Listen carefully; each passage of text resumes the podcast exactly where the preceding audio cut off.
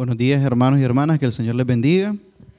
Es un gozo, ¿verdad?, para la iglesia del Señor estar alabando y glorificando el nombre de Cristo Jesús en esta mañana en que conmemoramos y celebramos su resurrección. Creo que todos los que estamos en este culto nos podemos sentir muy bendecidos, muy fortalecidos en la fe al estar celebrando y dando gracias porque Él vive no es únicamente que Jesús fue llevado a la muerte en la cruz del Calvario, sino que aparte de dar su vida por nosotros, Él resucitó con poder venciendo a la muerte. Y esa es la esperanza que nosotros celebramos el día de hoy. Y mientras todos ustedes entonaban las alabanzas al Señor, se podía sentir en esta comunidad de fe los corazones agradecidos por lo que Dios ha hecho en la vida de cada uno de ustedes y en la vida mía. Porque en esta iglesia y en este lugar se ha manifestado el poder de Dios. En medio de cada una de las fortalezas o de las debilidades que hayamos tenido a nivel individual o a nivel de comunidad de fe, el Señor nos ha sostenido. Pero lo interesante es que mientras nosotros hoy celebramos la resurrección con gozo, con alegría, las primeras personas que se enfrentaron a la resurrección no lo hicieron con este espíritu que estamos mostrando cada uno de nosotros. Y es ahí donde la Biblia se vuelve y es un instrumento maravilloso, porque la Biblia no oculta el proceso de fe de los seres humanos. La Biblia en ningún momento pretende enseñarnos discípulos o discípulas que fueron perfectos, sino que la Biblia nos enseña cómo es la historia de Dios con el ser humano, ese ser humano imperfecto, ese ser humano con sus fallas, con sus dudas, con su falta de fe. Pero es en ese ser humano que Dios se ha compadecido y ha tenido misericordia y ha dicho, yo voy, yo entrego a mi hijo para que sea levantado victorioso y sea perdonado. Le pedimos que tengamos esa, ese momento de pensar y recordar que la primera resurrección no fue recibida como la estamos recibiendo nosotros, sino que fue una resurrección recibida en medio de la incredulidad. Y para ello vamos a retomar el pasaje que acabamos de leer en Lucas 24, en el que encontramos a unas mujeres que van al sepulcro. ¿Qué es lo interesante de estas mujeres? Que estas mujeres estaban haciendo lo que era por costumbre, estaban siguiendo la rutina, no iban con la esperanza de encontrar el sepulcro vacío. Ellos iban con la, esperanza, con, con la necesidad de realizar su deber de mujer, de lavar el cuerpo, de poner los perfumes, porque el Señor había muerto. Pero a mí me llama la atención la misericordia que tiene Dios de estas mujeres, que les revela a ellas primeramente que el Cristo ha sido resucitado. No hace mucho, en el mismo Evangelio de Lucas, en el, verso, en el capítulo 11, encontramos la historia de Marta y María.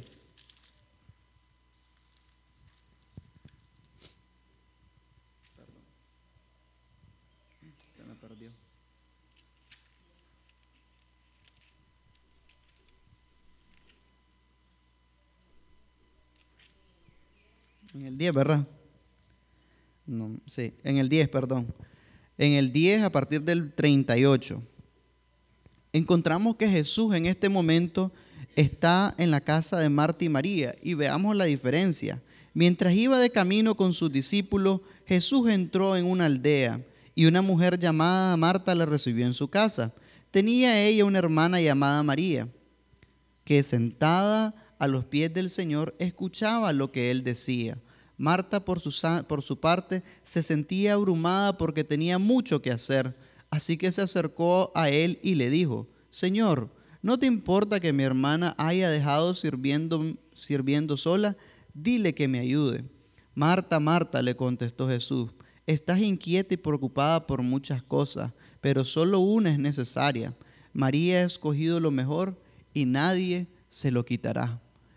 En este momento vemos a Jesús que le trata de dar una lección a una mujer que estaba afanada en el diario vivir.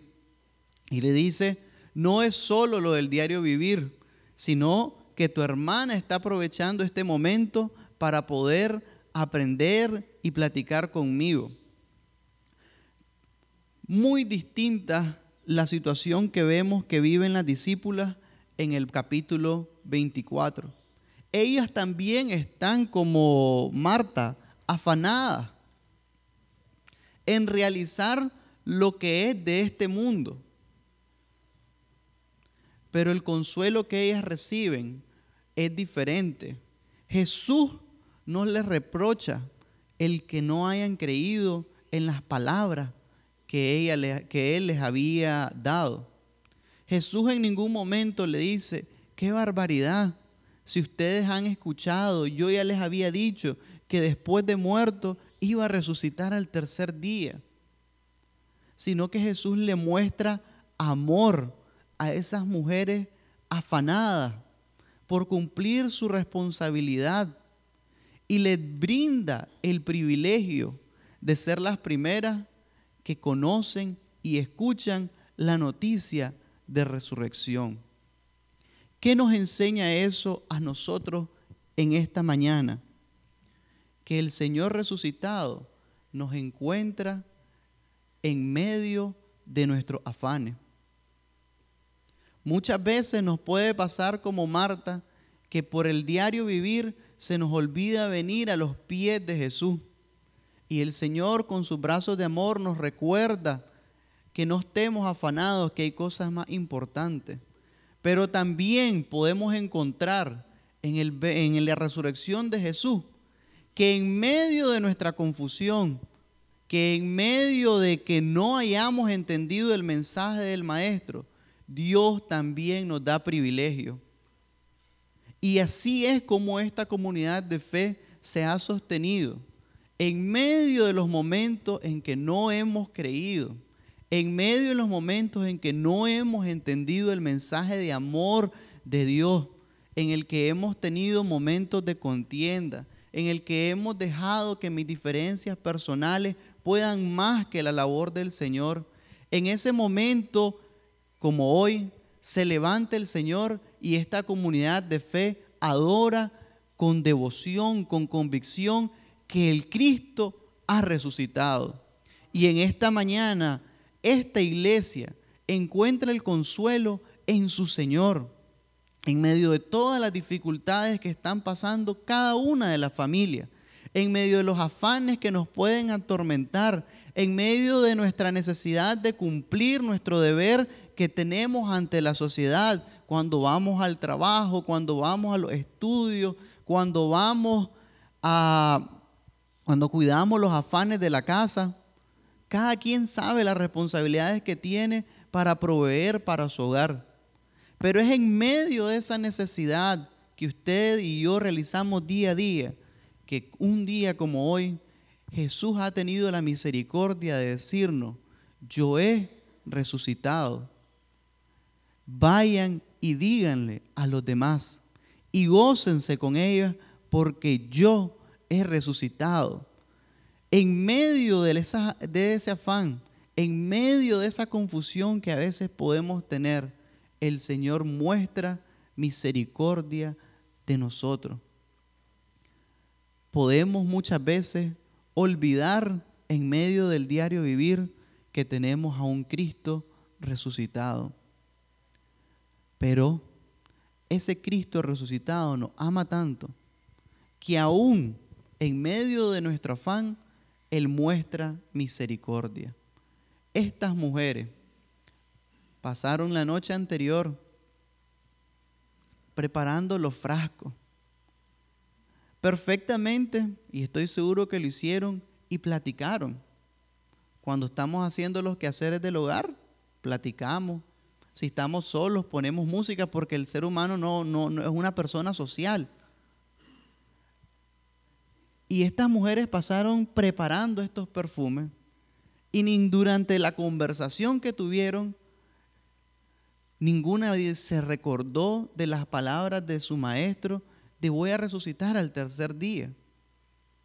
Y mientras iban caminando al sepulcro, iban compartiendo su dolor, probablemente abrazadas, secándose las unas a las otras las lágrimas. En otro pasaje nos dice que la preocupación principal es quién nos va a ayudar a mover la piedra. Pero no hubo ningún momento de decir, vamos a ser las primeras en reconocer y ver el milagro de la resurrección. Lo que iba era un grupo de mujeres abatidas que se encontró con el consuelo del resucitado. ¿Cuántos de nosotros en este año que ha pasado hemos ido por un caminar y hemos sentido nuestra vida abatida, dolida, sentido que nos han lastimado, que nos han herido, que nos han dicho cosas que no son correctas, que han habido hermanos y hermanas que se han comportado de manera que consideramos contrario al Evangelio, personas que nos han menospreciado por la profesión que ejercemos, por las creencias que podamos tener. Y en ese momento, en ese afán, Jesús le dice, yo he resucitado y yo vayan y díganselo a los demás discípulos. En medio del afán, recordemos que podemos encontrar la misericordia de Jesús. Esa es la primera lección que quiero que recordemos este domingo. La segunda lección es a alguien que lo hemos etiquetado dentro de la tradición cristiana como el incrédulo, como el discípulo que no creyó, y es Tomás. Me acompañan por favor a Juan capítulo 20, versículos 34.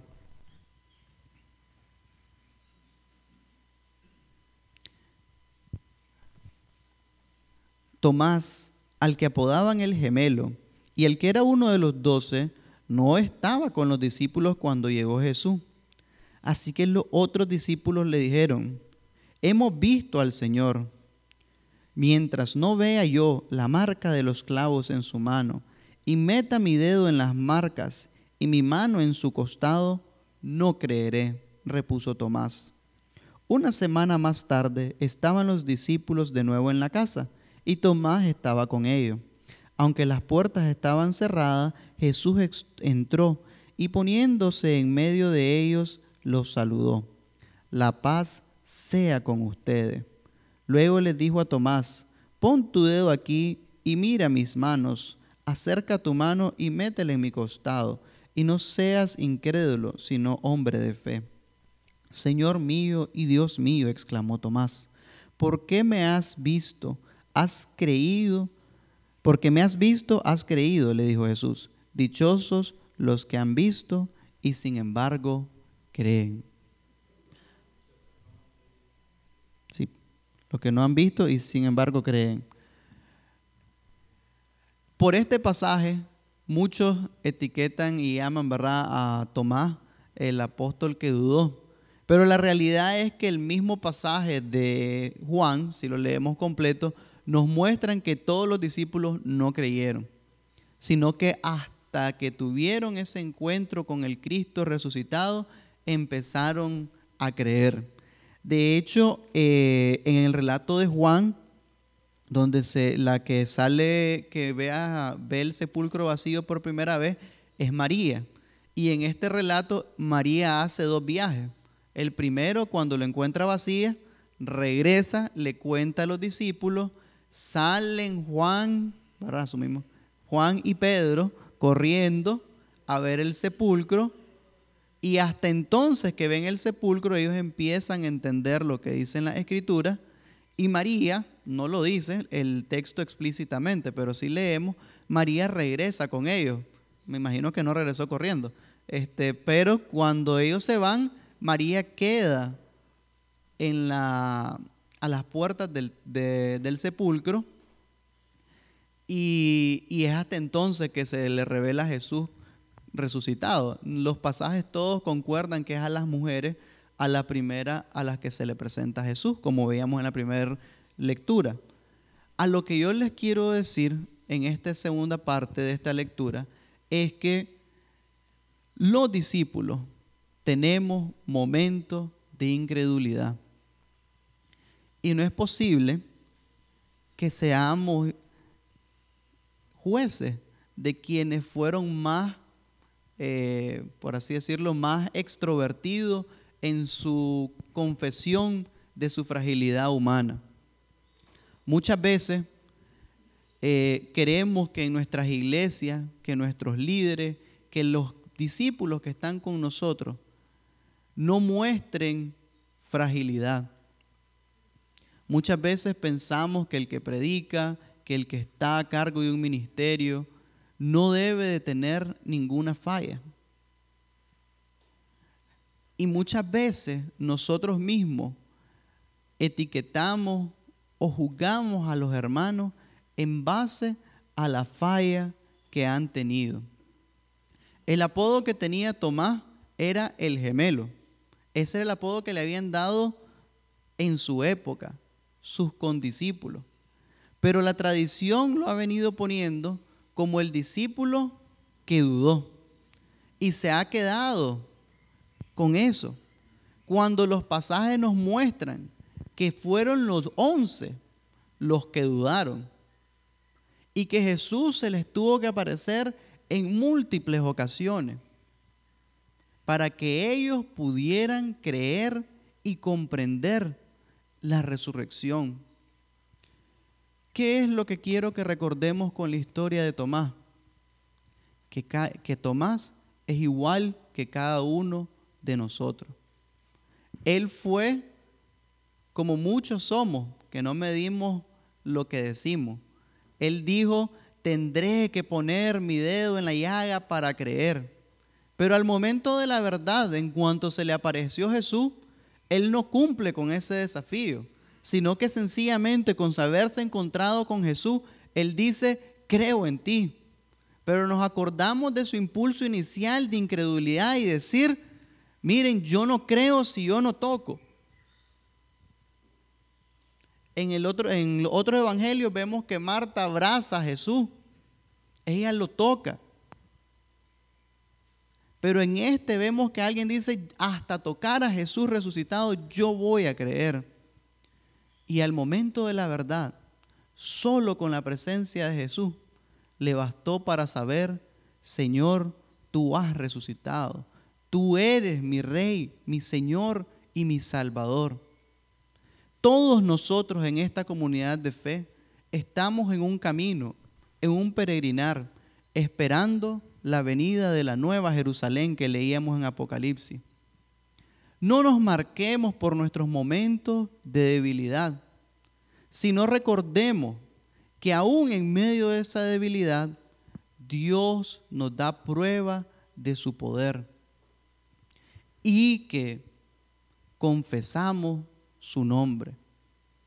Cuando amamos en comunidad, no nos recordemos por nuestra falta, recordémonos por la enmienda de la falta. Recordemos a Tomás como el discípulo que reconoce a Jesús solo con ver y con el discípulo que nos regala el mensaje de esperanza a todos nosotros. Bienaventurados los que creyeron sin ver. Nosotros no pudimos ver al Cristo resucitado, pero sí hemos vivido su obra, su milagro, su ministerio. Hemos creído. Las palabras de bienaventuranza, de bendición que Jesús nos regaló a cada uno de nosotros, nació de ese momento de duda de Tomás. Pero nos regala a nosotros consuelo y gozo y un lugar especial en el corazón de nuestro Salvador, porque fuimos capaces de creer sin haberles visto. Recordemos a Tomás como ese discípulo y de traslademos esa esperanza a nuestro diario caminar como congregación. No nos recordemos por nuestros desaciertos, sino recordémonos por cómo hemos enmendado después de nuestro error. Que ese sea el mensaje que tenemos en el Cristo resucitado. En esta mañana recordemos esos dos aspectos. El primero, que en el diario vivir, hermanos y hermanas, aun cuando nos olvidemos de Jesús, Él tiene, del mensaje de Jesús, Él tiene misericordia de nosotros y nos recuerda que ahí está para nosotros. De la misma manera que consoló a las mujeres, quienes en su afán solo iban a preparar un cuerpo, pero Jesús les da el privilegio de ser las primeras en verle y tocarle como resucitada.